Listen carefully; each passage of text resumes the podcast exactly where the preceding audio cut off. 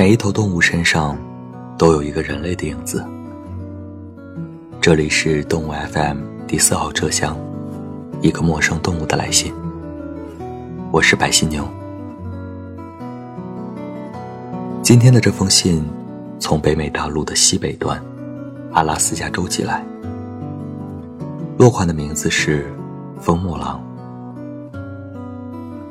阿拉斯加坐拥着世界上大多数的活动冰川，以至于我们对于阿拉斯加的认知，更多是寒冷的天气，当然，还有极光和冰川。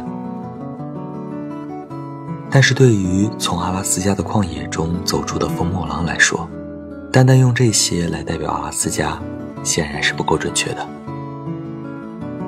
他眼中的阿拉斯加，是野的。是热烈的。如果让我用一个字形容阿斯加，冷，感觉不太贴切。零下三十度的寒冷也只是属于冬季，何况开着暖气的室内依然温暖如春。干冷的室外，一条雪裤、一件大衣，就能自在的在雪里打滚儿。啊当然，室外还是不能久待。美，好像又太泛泛。极光、雪地、冰湖、旷野、夜空、人心，哪一样都是人间绝色。回想去过的几个小城：安克雷奇、菲尔班克斯、科特福德、阿纳克托克。总觉得分外亲切。其实我自己的家乡也是一个小城，位于西北偏北。江湖夜雨，黄河边微醺，带有一股去不掉的江湖气息，或者说是野性。边塞小城或多或少总会有点野，所以。很想用一个“野”字来形容这个半边踏入北极圈的地方。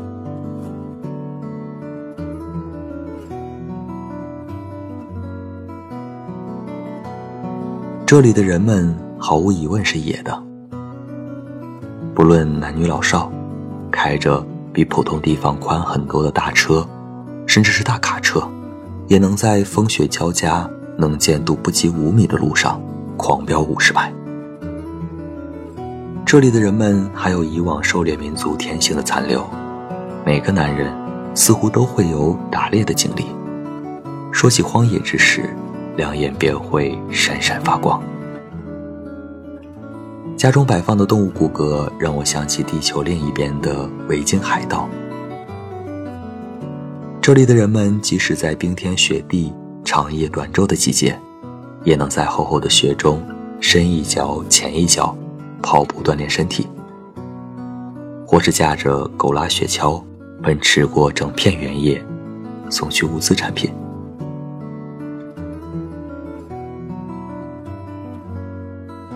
在菲尔班克斯住在当地人家里，一家之主的爸爸 Hill 是一个典型的高纬度养育的男人。他会驾驶雪地摩托，狂奔在冰湖之上，风越大。时速越高，吹到睁不开眼，吹到脸被冻僵，吹到帽子飞掉，反而会愈加兴奋。马力太小的车，那怎么能是我的爱？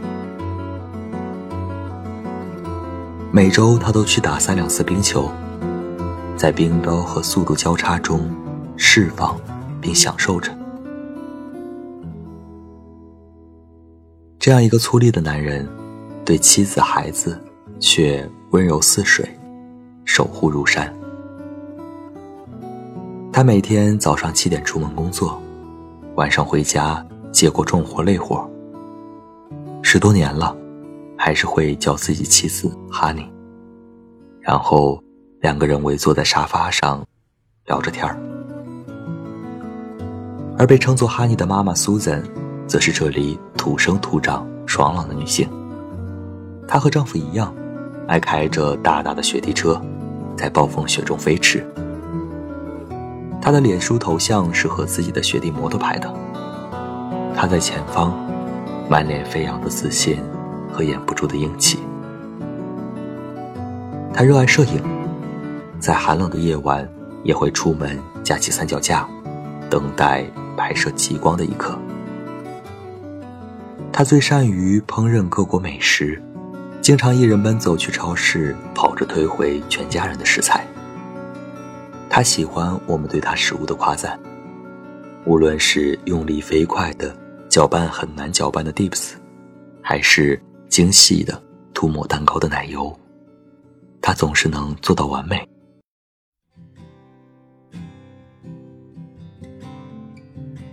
运输物资产品的卡车司机。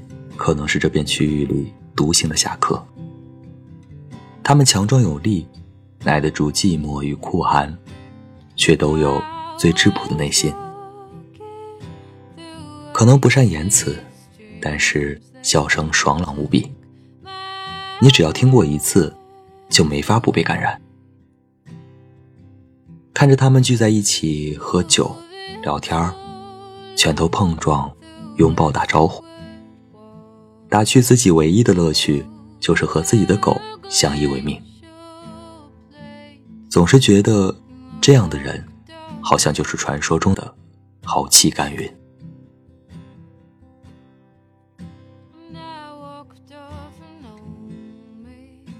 科特福德据说是北极圈最后一个补给站，这里的人口只有十五个，他们每一个身兼数职。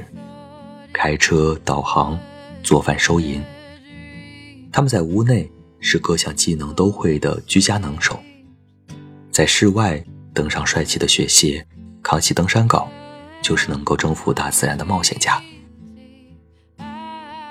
在车上跟导游的小哥哥闲聊，提起北极圈的动物，他的两眼闪闪发光。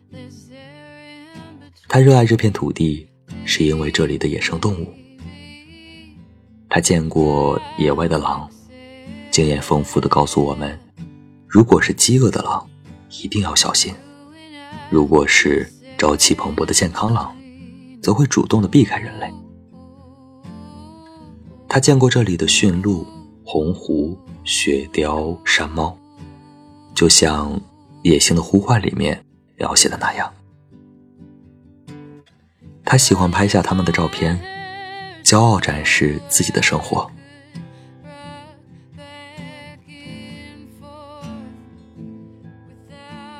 在北极圈开小飞机的机长们，是我们心中摔破天际一般的存在。我们的机长在第一天带我们飞向洞角的时候，遇到暴风雪，眼睛看不清机场，无法降落。于是，他先飞去了我们从没听过的，还保留北极圈人们。最原始生活习惯的小村，阿纳克图沃克。这里的人们还会以打猎为生，在雪山环绕的谷地开辟生活。返回的途中，机长说：“我还会再试一次，看能不能降落。”坐在副驾驶位的我在旁边看着他的一举一动，只要风雪中有一丝清晰，他都不会放过。熟练的调试着每一项参数与指令。突然，我看到远处亮光一闪，正是从科特福德机场传来的。机长把目的地一调，默默系上安全带，认真的神情映照在仪表的亮光下。飞机在上空开始盘旋，俯视下面的大地。仿佛史诗般磅礴大气的背景音乐都要响起来了。强劲的气流让机身不时颠簸，在风雪中抢着降落。机长最后淡淡来了一句：“我很高兴我们做到了。”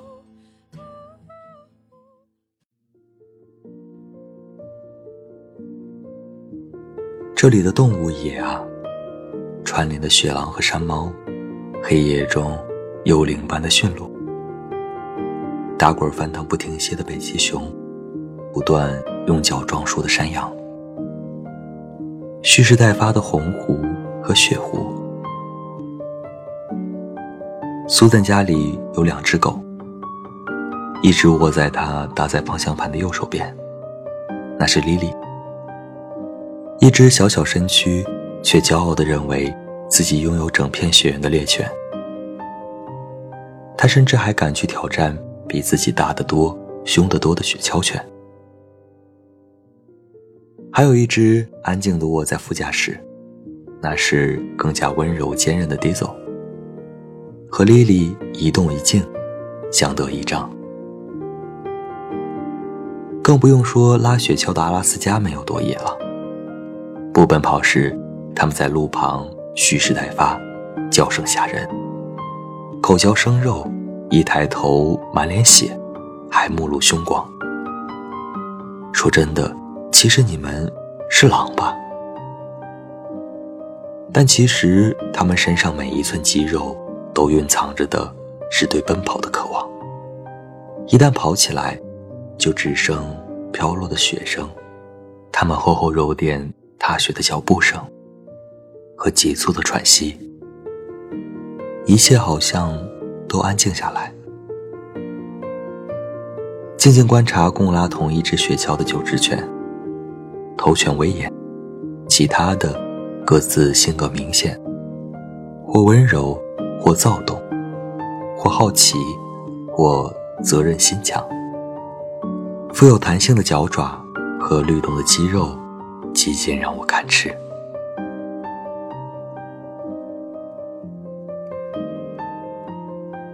这里的风景自不必说，更是野的。夜半时的极光恣意怒放，在夜空中飞速流淌，绿色、黄色。粉色、彩虹色，下面的人们就好像在水晶球中，看着上空地球高能磁场的爆裂。阿拉斯加的人民开辟了观光小火车，一路走向麦金利山之巅。列车行进之时，会专门在高高的桥上停留，下面就是万丈悬崖。坐在飞机飞向北极圈之时，窗外连绵的冰山和冰河，满满的都是震撼。小时候看自然节目中无主之地的哭喊，可不就是这幅光景？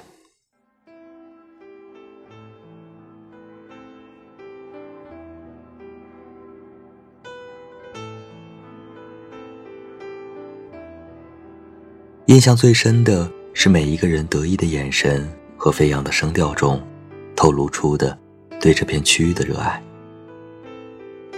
我们遇到过二十多年前搬家来到这里的韩国大叔。他说：“为什么大家要问我搬家的考虑？我就是很喜欢这里啊！白天我工作、登山、欣赏美景，夜晚我可以追逐极光。”看到很少出现的粉红色和黄色飘带，我不愿再去任何地方了，都没有这里好。还遇到过另一个当兵多年的大叔，把一辆雪地越野硬生生开出了战车的感觉。他的专业是 Work Control，在兵役期间被派去过多个国家，不仅给将军开过车。还见证过柏林墙的倒塌，迎着暴风雪开出四五十迈的速度，还要转头说话时，他兴奋地讲起看极光的秘诀，那就是不要放弃。有几次打出租车，开车的都是老爷爷，他们头发胡子花白，双目却炯炯有神。神采飞扬地讲起当地博物馆中陈列的区域文化，讲起一条条弯弯曲曲的天路，开去雪山之巅。野性的小城，孕育野性的人们。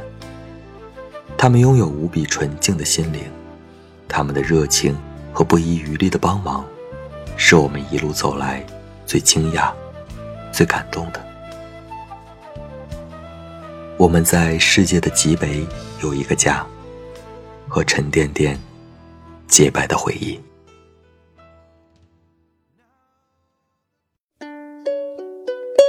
这是一个我和你之间的游戏，我来为你讲你的故事。当你寄来一封信的时候，陌生的我们就成为了朋友。动物电台四号车厢，一个陌生动物的来信。如果你也一直有一份待抒发的情绪，有一些想法要表达，或者是一个不为人知的小秘密，藏在心里。不知说给哪个小树洞听。欢迎给动物 FM 列车四号车厢寄一封信。我们的邮箱是 a n i m a l 下划线 f m at 幺六三点 c o m。记得给自己取一个动物名字，加入动物的世界。我们将用声音讲述你的故事。在动物 FM 微信公众号后台发送关键词“陌生动物”，就可以了解参与游戏更加详细的规则。好了，我们的列车即将靠站休息了。下一封来信会是什么样呢？我也很好奇。我是白犀牛，今天是第二个陌生动物寄来的信。欢迎订阅动物 FM。收听更多故事，期待动物 FM 发出的电波，从此以后都能常常与你相遇。